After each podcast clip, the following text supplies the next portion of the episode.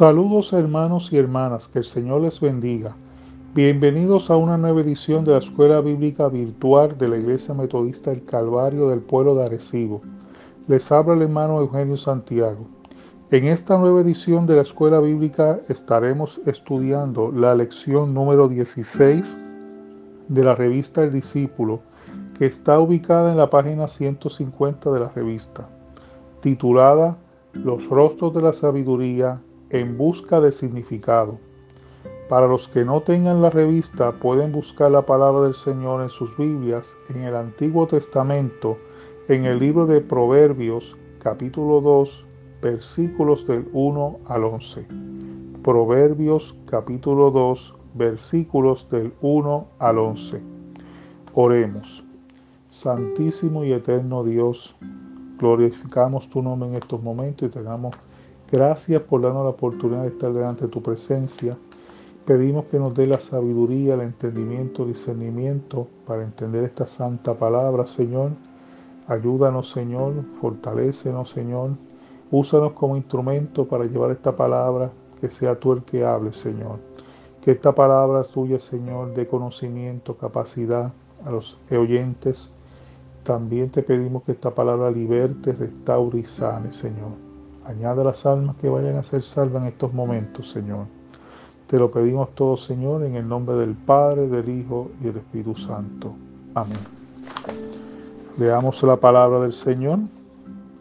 En el nombre del Padre, del Hijo y del Espíritu Santo. Amén.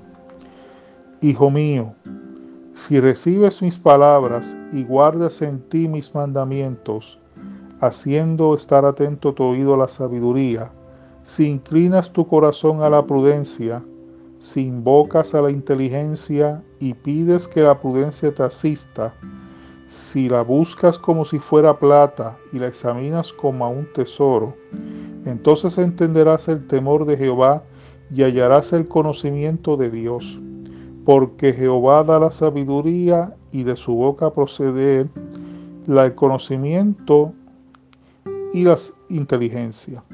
Él provee de, santa, de sana sabiduría a los rectos. Es escuro para los que caminan rectamente.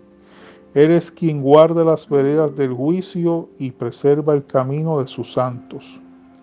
Entonces comprenderás que es justicia, juicio y equidad y todo buen camino. Cuando la sabiduría penetre en tu corazón y el conocimiento sea grato a tu alma la discreción te guardará y te perseverará la inteligencia. Bendecimos, Señor, y damos gloria a su santa palabra. En esta palabra que vamos a estudiar en estos momentos, está escrita en el libro de Proverbios, cuyo autor fue rey Salomón, hijo del rey David. Los proverbios de Salomón fueron escritos alrededor del año 900 a.C. Durante su reinado como rey de Israel, la nación alcanzó su clímax espiritual, político, cultural y económico. Mientras aumentaba la reputación de Israel, también lo hacía la del rey Salomón. Por eso dignatarios extranjeros los lugares más lejanos del mundo conocido, viajaban grandes distancias para escuchar hablar al sabio monarca, como así sucedió con la reina de Saba. En este capítulo 2 de Proverbios nos narra una historia que es un desafío para los jóvenes. Para que el joven quiera llegar a ser una persona sabia, él tiene que escuchar y aprender de sus padres. Tiene que estar atento a, su, a, los consejos que sus padres le dan para que él pueda aumentar su conocimiento. Y entonces él, tiene que comenzar en el hogar con, con, el consejo de su padre y su madre. Eso lo va a ayudar a él para cuando llegue a la escuela y para cuando comience la universidad y pueda formarse como un hombre o una mujer de bien. Lo principal de la lección es el temor de Jehová, es el principio de la sabiduría. La manera en que descubrimos esto es en su palabra. Hay personas que piensan que hay que tener un alto grado de inteligencia para comprender la palabra de Dios. Hermanos, les aseguro que no hay cosa más lejos de la verdad que ese pensamiento. Dios nos dice que eso es lo más esencial. Lo que el Señor está clarificando en, en este capítulo es que si el joven quiere llegar a ser una persona sabia, tiene que esforzarse a estudiar las escrituras. No puede estar pendiente, perdiendo el tiempo en vanidades y entretenimientos en la, de la vida que lo alejen del camino de Dios. Si quiere conocer la voluntad de Dios para con su vida, tiene que aplicar su corazón a la sabiduría. Tiene que estudiar la palabra de Dios con ahínco. Notemos esto en el versículo 1. Hijo mío, si recibe mis palabras y guardares en ti mis mandamientos, la palabra de Dios tiene que ser recibida y, y tenemos que guardar o archivar en nuestro corazón en el lugar donde guardamos las cosas que más apreciamos en nuestra vida. Es como el que tiene una caja fuerte en el banco y siempre va a ver lo que, las riquezas que tiene en la caja y a deleitarse contando el dinero, así también nosotros tenemos que hacer con la palabra de Dios en nuestros corazones y que eso influya en nuestro diario vivir. La palabra de Dios tiene que ser guardada en reserva, en lo oculto del corazón.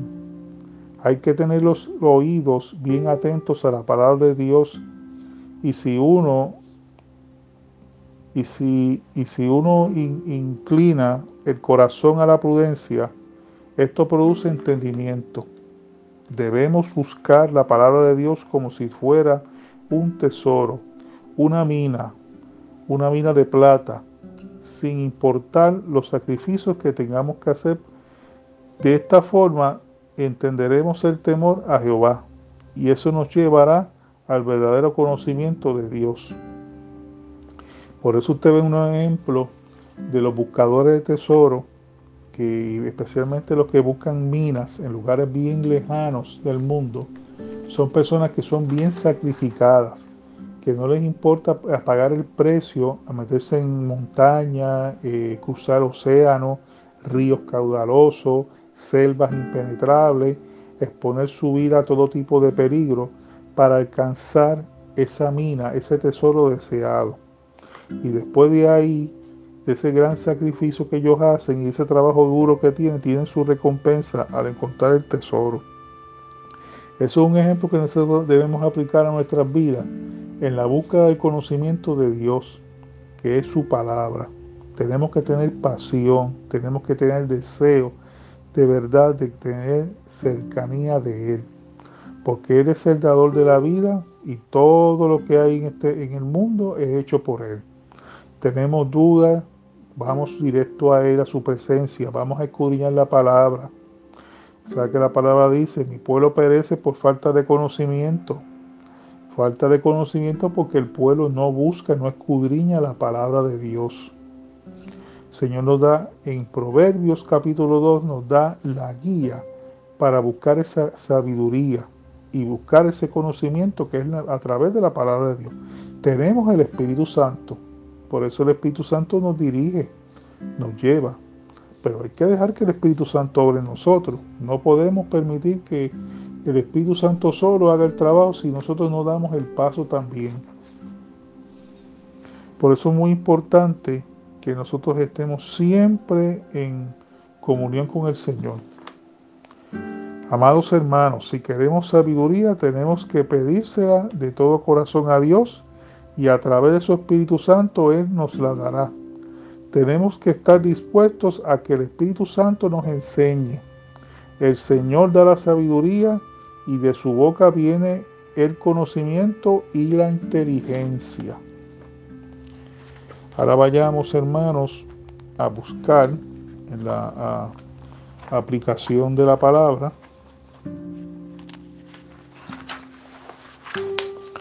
que está en la página número 154. En breve, cuando de la sabiduría bíblica se trata, estamos hablando de un largo camino que bien puede incluir tristes desvíos y tropiezos. Es precisamente por eso que Dios no solamente nos llama a la sabiduría, sino que da la sabiduría a quien la busca. Ofrece restaurar a los caídos y a los perdidos. Usando la imagen del capítulo 1 del pregón de la sabiduría, podemos decir que la sabiduría anda por las calles y las plazas, por los caminos y veredas, constantemente invitando a que, a que se le siga, puesto que el principio de la sabiduría es el temor de Dios y Dios es amor. La sabiduría sigue llamando. Nos llama cuando vamos por el buen camino y nos llama cuando andamos descarrilados. Parte de esto lo expresa nuestro pasaje bíblico mediante la imagen de los dos caminos, el buen camino y el mal camino. La imagen misma no aparece solamente en Proverbios, la encontramos, por ejemplo, en el Salmo número 1, donde se habla del camino de los pecadores. Jesús contrastó el camino bueno, difícil y estrecho con el malo, fácil y amplio. Los primeros cristianos llamaban a su fe el camino. Según esta imagen, la vida es como un viaje en el que se nos presentan dos caminos, el del bien la sabiduría y la vida, y el del mal, la necedad y la muerte. Mientras vivamos somos caminantes en el camino de la vida. El pasaje que estamos estudiando y todo el libro de Proverbios nos hace ver que hay ayudas para escoger el buen camino.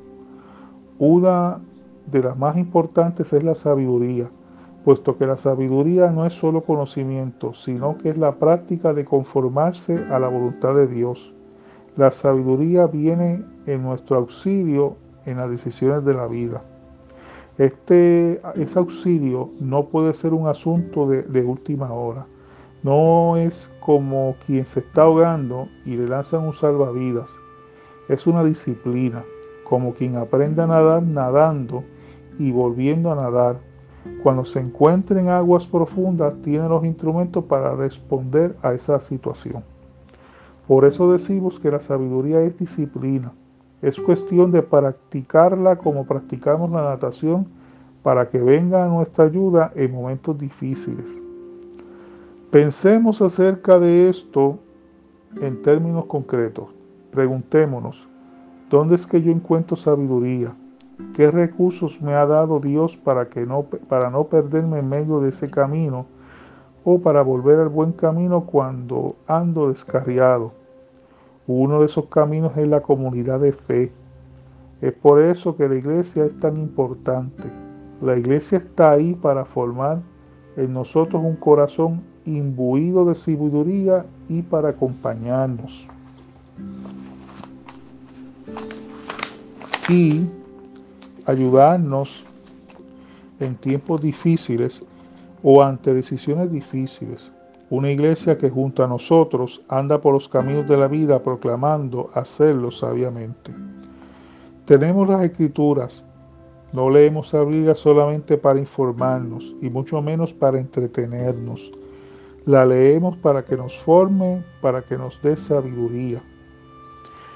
Sobre todo tenemos a quien anduvo por estos caminos antes que nosotros, el Señor que como veremos, la, él, sin Él nada, nada podemos hacer. La sabiduría de Dios hecha carne. Él es la sabiduría misma.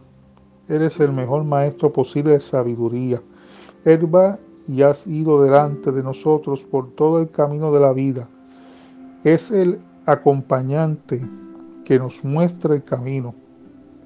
Cuando en el Evangelio de Juan le escuchamos decir que el camino, que Él es el camino, debemos entender que en Él en quien se encuentra la verdadera sabiduría, el poder y la dirección para apartarnos del camino de los malos.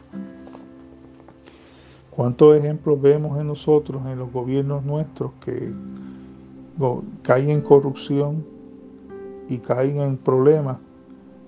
Porque precisamente no buscan la dirección de Dios y no buscan la sabiduría de Dios. Muchos gobernantes han caído en desgracia por eso mismo. Se han creído sabios en su propio entendimiento y se apartan de Dios y no buscan la dirección de Dios. Si lo hubiesen hecho, su fin hubiese sido otro. Por tanto, nosotros hagamos lo que el Señor nos pide. Busquemos del Señor, busquemos su palabra, busquemos la sabiduría de Dios a través de su Espíritu Santo. Seamos fieles y constantes todo el tiempo. Oremos. Gracias, Dios nuestro, porque toda sabiduría viene de ti. Sabemos que no hay otro modo de ser verdaderamente sabio que mediante tu obra en nosotros. Sabemos que unas veces de manera manifiesta y otras de manera oculta. Tú nos estás llamando y guiando a la sabiduría una vez más y siempre pedimos que nos enseñes de tal modo a, contar nuestros días que traigamos el corazón sabiduría. En el nombre de Jesús. Amén. Que el Señor les bendiga.